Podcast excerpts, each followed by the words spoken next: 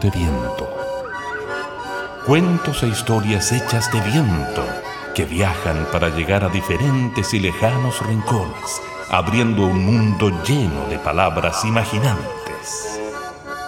Proyecto enmarcado en el Plan Nacional de Lectura y Escritura e Iniciativas de Fomento Lector en Medios de Comunicación. Financiado por Fondos Cultura Convocatoria 2020 del Ministerio de las Culturas, las Artes y el Patrimonio. Conducción y producción, Sandra Aravena, María José Camus y Vivian Moya.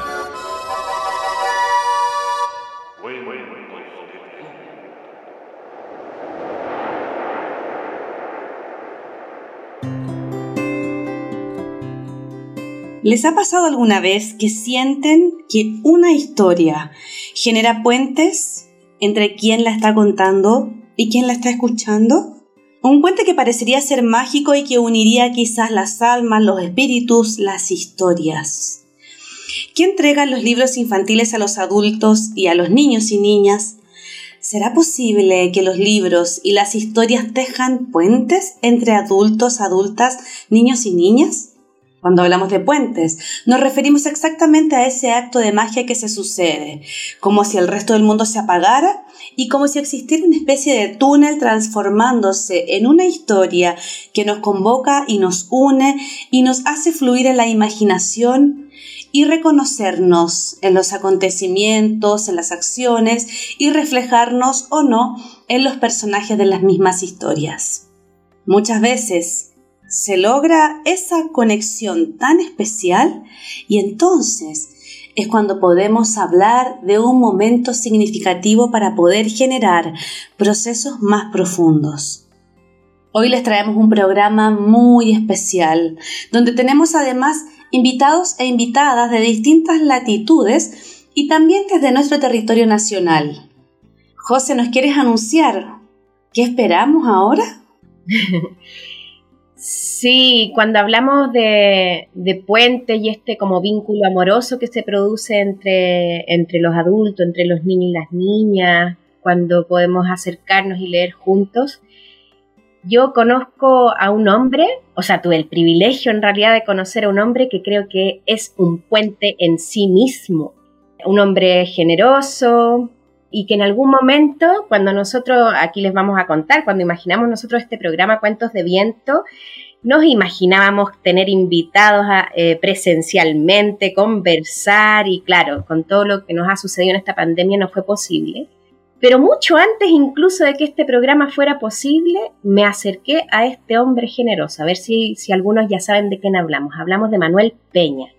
Manuel Peña es profesor de castellano, doctor en filología hispánica, investigador literario, experto, uno de los grandes expertos en literatura infanto-juvenil y autor de numerosos libros para niños, niñas y jóvenes. Pero sobre todo eh, es un hombre que, que, como decía al principio, es un puente en sí mismo, porque está lleno de magia, porque está lleno de generosidad, de sabiduría. Y una vez nos acercamos a él cuando este programa era un sueño, y, le hice la siguiente pregunta. Le dije, Manuel, ¿podrías darnos una entrevista para un programa que aún no existe, eh, pero que tenemos mucha confianza y amor en que se haga realidad? Y adivinen qué me dijo. Dijo que sí. Dijo que sí. Es que si me lo vendes así de bonito, yo también te diría que sí, obvio.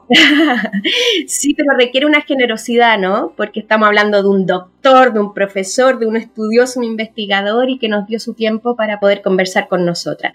Fue una entrevista larga y bella, pero queremos compartir con ustedes justamente un extracto de ella, ya que no lo vamos a poder tener aquí presente eh, en cuerpo y alma y, nos comparte un poco su visión acerca de, lo que entrega la literatura infanto-juvenil hacia los adultos y, los niños y las niñas y las posibilidades que nos dan para la vida. Así que los invitamos a, escuchar este extracto de la entrevista a Manuel Peña y pongan ahí harta oreja. Y en ese sentido, Manuel, ¿qué es lo que crees tú que la literatura infanto-juvenil le entrega a los adultos y, a los niños. ¿Qué es eso distinto, que, eh, hace la literatura el, el primero, el adulto se conecta con su propia infancia. Mm. Y también los profesionales de, la educación, en este caso los profesores o los bibliotecarios, descubren que es un, mundo muy interesante para que ellos se formen y puedan transmitir ese gusto por la mm. literatura a los niños. Mm. Porque muchas veces tienen una formación muy apegada a la educación, a la pedagogía. Entonces, eh, tienen un cuento para sacar eh, los sustantivos, los verbos, eh, de qué color era el zapato de la princesa cuando entró al palacio. Entonces, es para, para, sacar información a los niños y, evaluar la comprensión de lectura, pero no para encantarse con las lecturas. Entonces, yo creo que el, el, adulto puede descubrir un, un mundo muy rico, muy interesante que puede impregnarse de ese mundo para poder transmitir el gusto por la lectura. Y el niño también, el niño puede también descubrir el libro como, como un elemento de comunicación entre el adulto y el niño. Eso va a quedar para siempre, la persona que te regala un libro. En los talleres que yo hago, hago un taller muy bonito que se llama El hilo de la memoria. Entonces yo le pido a cada persona que está ahí integrando que hagan un recuerdo de la persona que en su infancia le regaló un libro. ¿En qué momento les regalaron un libro? Porque la mayoría, como son profesores, o están relacionados con la literatura, es porque alguien en, alguna vez en la vida les, eh, les regaló un libro, les contó un cuento. Si no tuvieron eso, quizás están en otras actividades. Sí, algo pasó ahí en esa, claro, algo pasó porque hubo un adulto que eh, un día fue a la casa y le llevó un libro y siempre recuerdan ese cuento o ese libro. Yo le digo cómo eran las tapas, cómo era el título, eh, qué ilustraciones tenía, de qué se trataba y se empiezan a emocionar porque recuerdan el libro y recuerdan el, momento en que le regalaron el libro o el momento en que le contaron ese cuento. Entonces son como huellas muy importantes. Son, son como tesoros ahí. Son tesoros interiores que quedan en la persona y que te van formando en la persona. En cambio, el niño que no tiene eso, ni rima, por ejemplo, ahí están las adivinanzas, los juegos de Dios, eh, las rimas, las canciones de cuna, un niño que se ve privado de eso, es más, más indolente.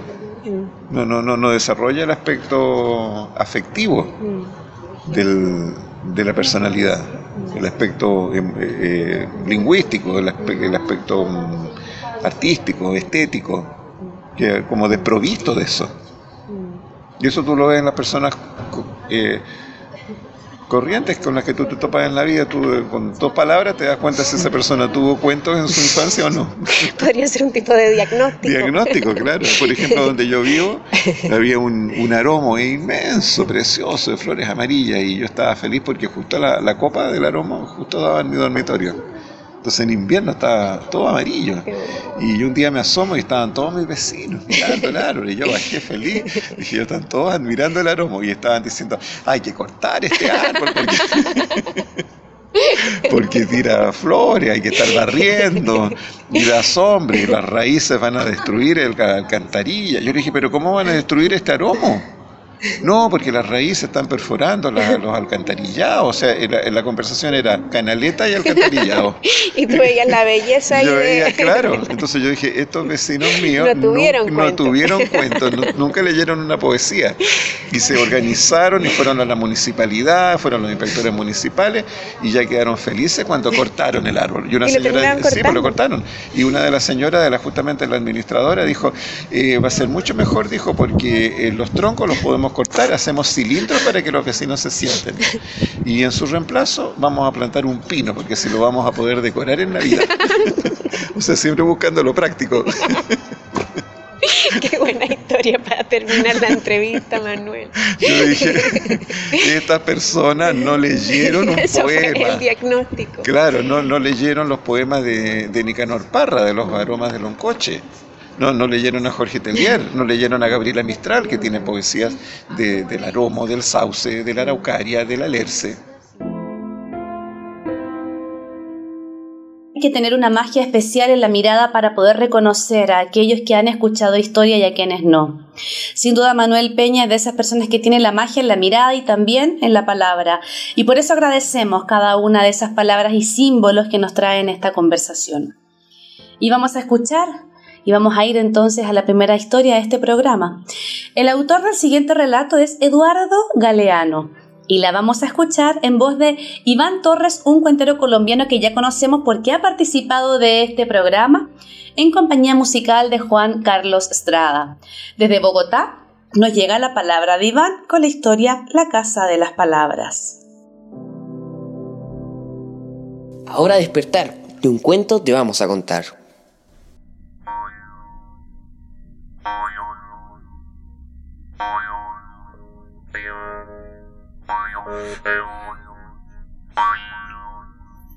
Bye.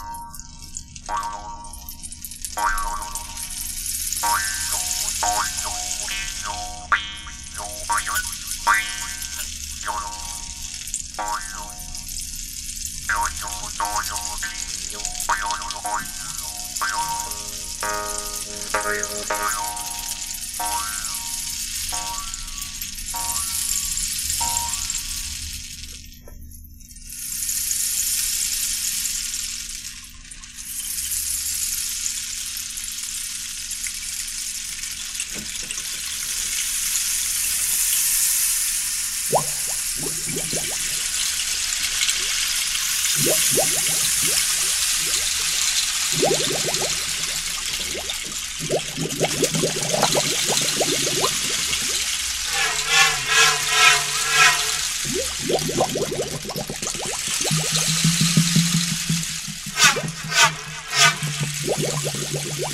Yeah, yeah, yeah, yeah.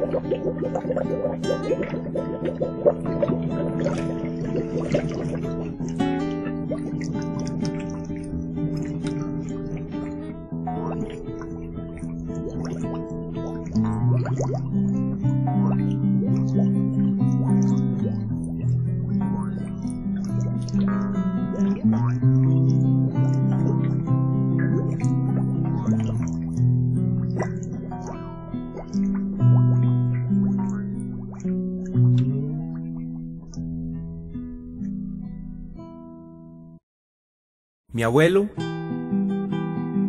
mi abuelo tuvo siempre una costumbre bien, pero bien extraña. En las mañanas apenas abría los ojitos, volteaba a mirar a la abuela, le pedía un beso. Luego se levantaba, preparaba el café, se tomaba una taza oscuro sin azúcar como a él le gustaba. Atravesaba la casa despacito, despacito, abría la puerta y se iba caminando hasta la tienda de la esquina para comprarse el periódico. Se devolvía para la casa. Se sentaba frente a la mesa del comedor en la misma silla de siempre, pero el abuelo no leía absolutamente nada, ¿no? Tomaba unas tijeras viejas, tan viejas como él, y empezaba a recortar todas las palabritas que encontraba allí en el diario y luego las guardaba en cajitas cajitas de colores. Las palabras amantes en cajitas rojas. Las palabras hirientes en cajitas verdes. Las palabras neutrales en cajitas amarillas. Las palabras que agreden en cajitas oscuras. Y las palabras tiernas, las palabras de amor en cajitas transparentes había mañanas en que el abuelo se levantaba y no decía absolutamente nada. Se iba derechito para la mesa del comedor, tomaba todas sus cajitas, las ponía boca abajo sobre la mesa y entonces pasaba lo que tenía que pasar. Las palabras levantaban las cajitas, se asomaban, miraban para todas partes, se salían, empezaban a andar de un lado para otro, se acercaban, se coqueteaban, se peleaban, se enamoraban y luego se sentaban todas alrededor del abuelo y le contaban. Le contaban todo lo que había pasado, lo que estaba pasando y lo que podría pasar también. Por eso siempre, hasta el día que el abuelo se murió, estuvo contando historias, muchas historias, como esta.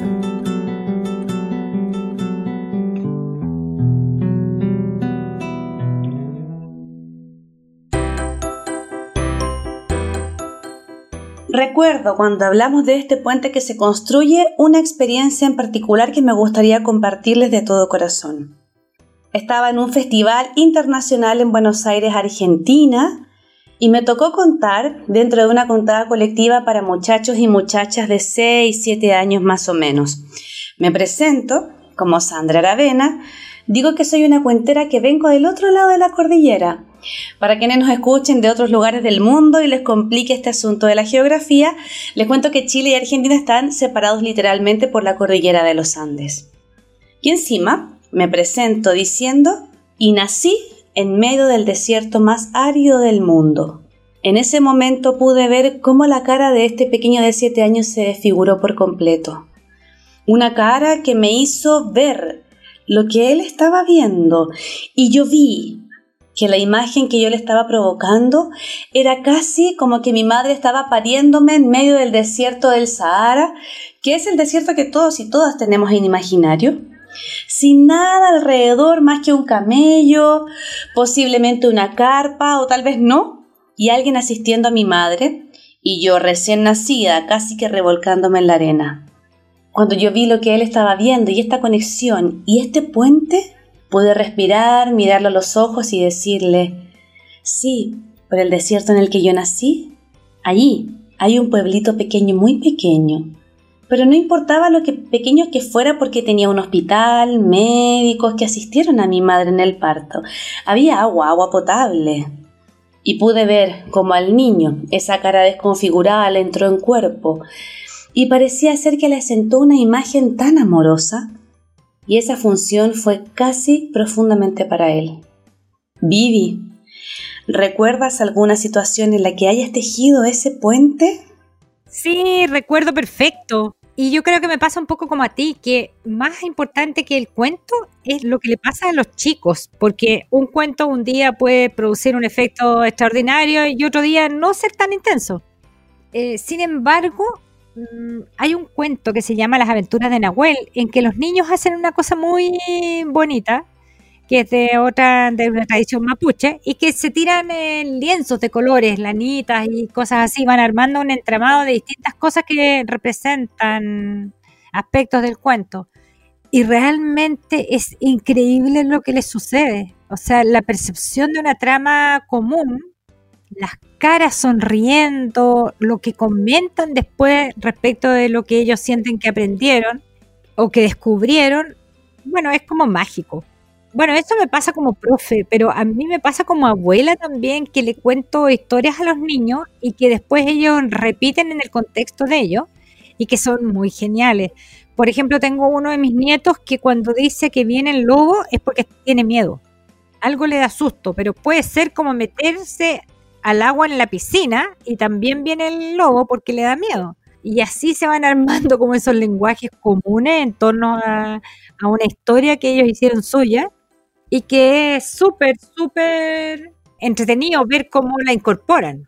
Eso me parece que, no sé, me encanta, debo decir, lo disfruto mucho porque puedo percibir con toda claridad cómo integran una emoción que la han vinculado a un cuento que han escuchado y a un personaje que pareciera ser tan poderoso, ¿no? Y desde allí, a propósito de este puente de los cuentos y de la fantasía, les queremos invitar a escuchar una canción maravillosa, de una mujer que atraviesa fronteras con su canto mapuche. Vamos a escuchar a Beatriz Pichimalén la canción Para dormir a un niño mapuche.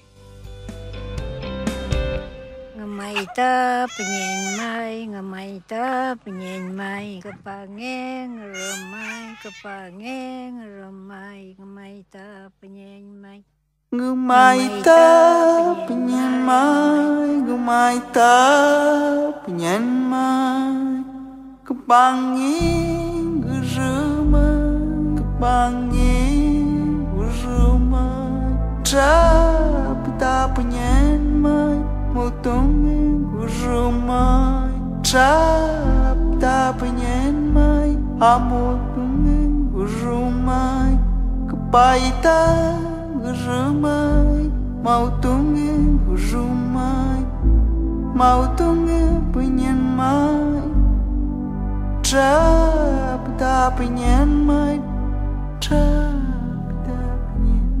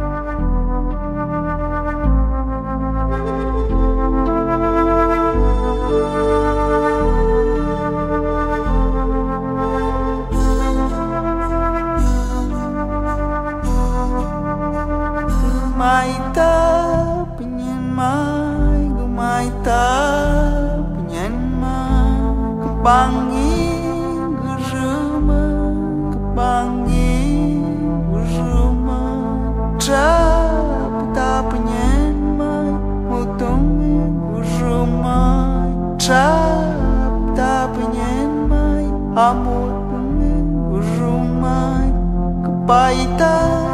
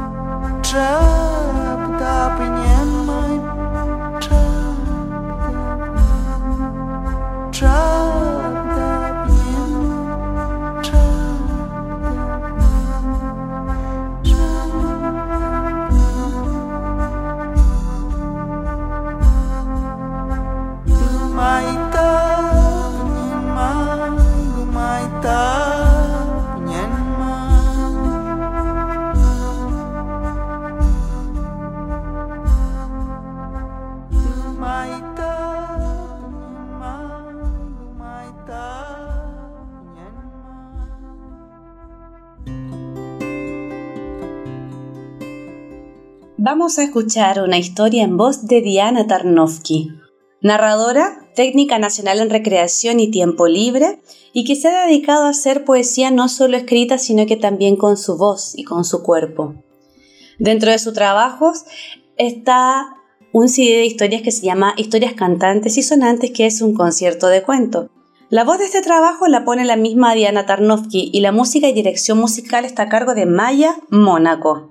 Diana es la narradora estable de La Rosa Blindada, que es un ciclo radiofónico que conduce Liliana Faunes en Radio Ciudad. Realiza distintas capacitaciones y también es parte del Plan Nacional de Lectura en Argentina, coordinando y protagonizando ciclos que tienen que ver con este tema. Vamos a escuchar Cuentos Sueño. Abre tus sentidos. Aquí vienen palabras, sabores, olores y colores.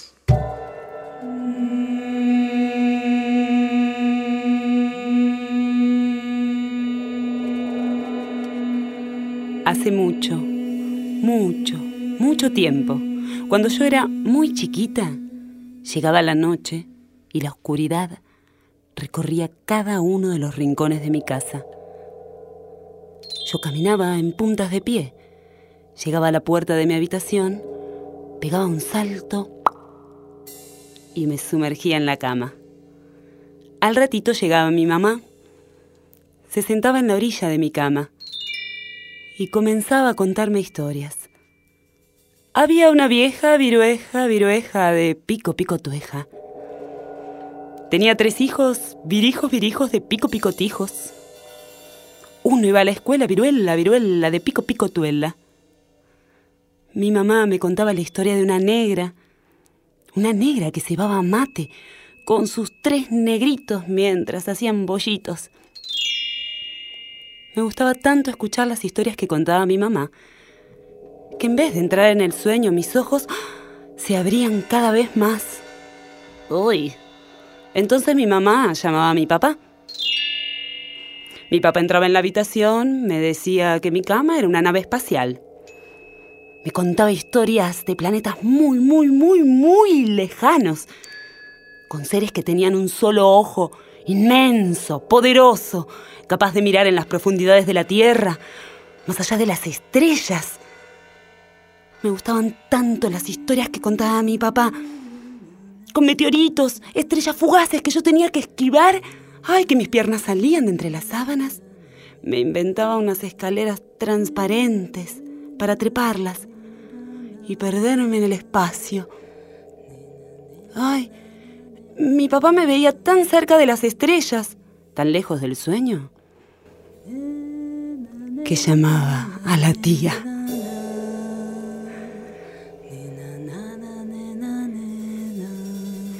La tía entraba en la habitación y me envolvía con canciones.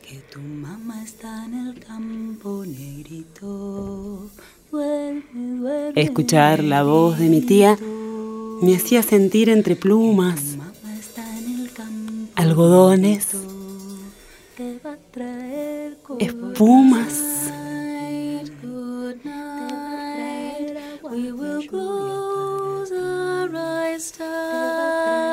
La tía me veía flotando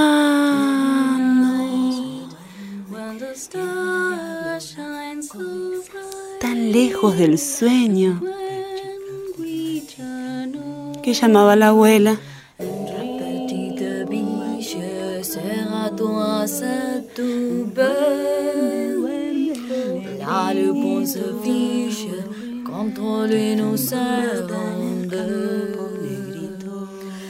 Una chanson douce que me chante mamá.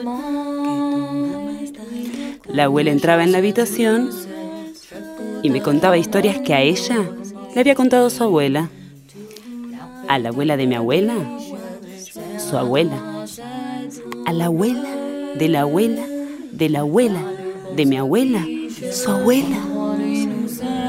A la abuela de la abuela de la abuela de la abuela de la abuela de la abuela de mi abuela, su abuela.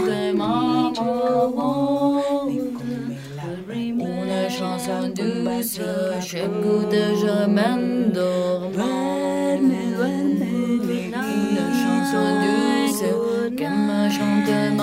Me llenaba de abuelas la habitación. Con tantas abuelas, me venía el sabor del bizcochuelo de vainilla, la torta de naranja, el strudel de manzana con canela, la torta de chocolate con coco. Mm.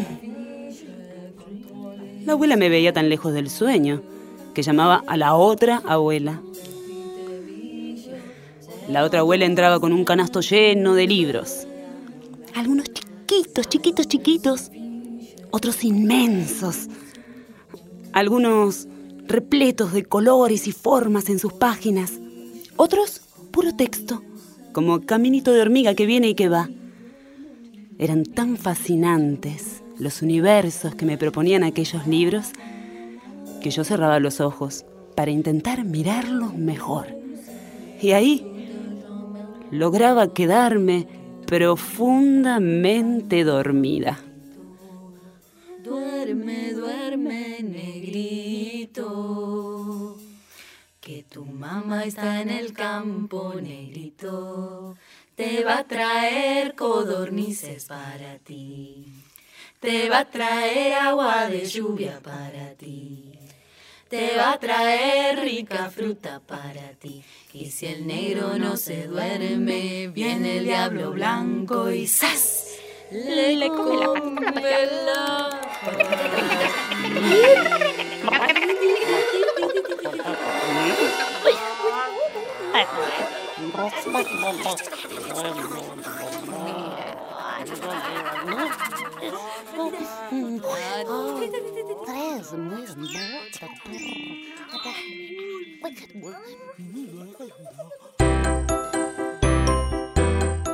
Y para ir despidiéndonos tenemos una recomendación de una tejedora de cuentos y de puentes. Ella es Inés Rojas, bibliotecaria de una biblioteca infantil. Ella es profesora de educación básica y se encarga de hacer fomento lector en cada una de sus acciones. Y hoy nos recomienda tres libros imprescindibles. Estamos seguras que querrá leerlos y devorarlos después de escuchar la voz de Inés. Hola niños, buenas tardes. Aquí estamos nuevamente para hacer algunas recomendaciones de lectura. La mejor familia del mundo, autor Susana López, editorial SM. Carlota es una niña que vive en un orfanato. Una mañana le comunican que una familia vendrá por ella para adoptarla. Carlota cierra sus ojos y pide un deseo, que sea la mejor familia del mundo.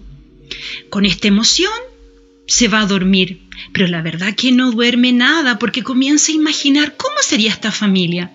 Primero lo soñó como una familia de pasteleros, así tendría tortas, queques y chocolates para comer durante todo el día.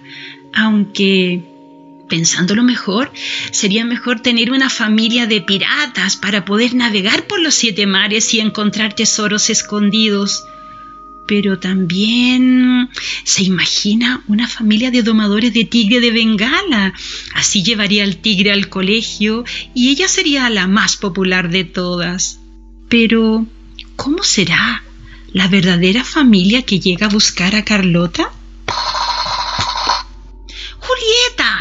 Quieta. Autor Rosemary Wells, editorial Alfaguara. Esta es la historia de una casa donde viven tres hermanos. Eh, mamá se ocupa de Salustiano, que es el menor, al cual le da cena muy temprano, le cuenta un cuento y luego lo hace dormir. A papá le encanta jugar con Flor, que es la hermana mayor, y luego se da tiempo incluso de ayudarla en sus tareas. Pero, ¿quién atiende a Julieta, que es la hija del medio? ¿Y qué hace ella para llamar la atención de sus padres? La otra orilla, autor Marta Carrasco, editorial Ecaré. Una madre prohíbe a su pequeña hija que se junte con personas que se encuentran en la otra orilla del río, porque son distintos. Sin embargo, la sonrisa de un niño y la calidez de sus gestos impulsan a la niña a cruzar el río y a descubrir que, a pesar de ciertas diferencias, ambos se parecen. ¿Qué tienen en común ambas familias? Léelo y lo vas a descubrir. Ya amigos, que tengan un buen día y una buena lectura. Adiós.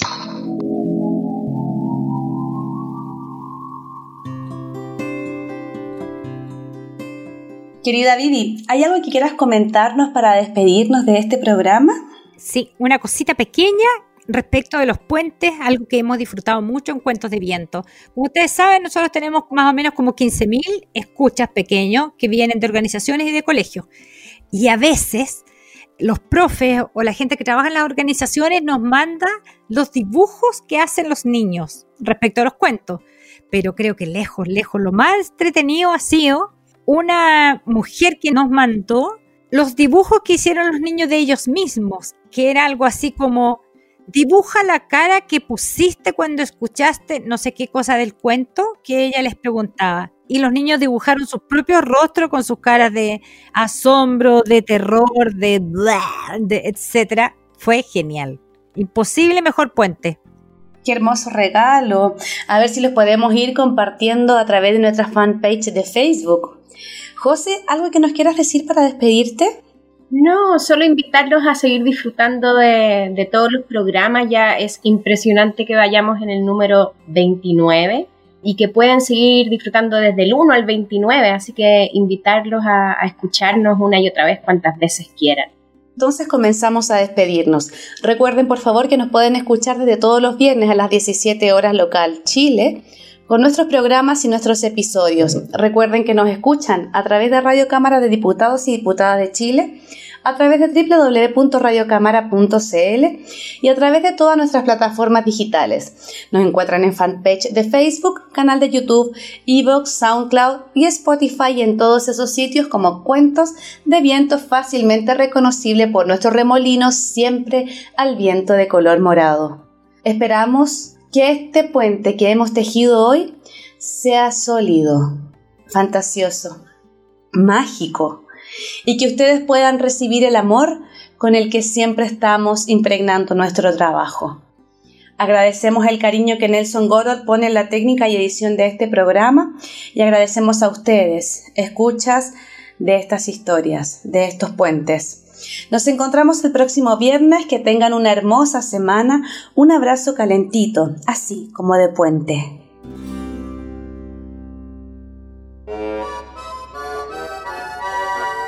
Gracias por acompañarnos en este viaje lleno de historias y palabras.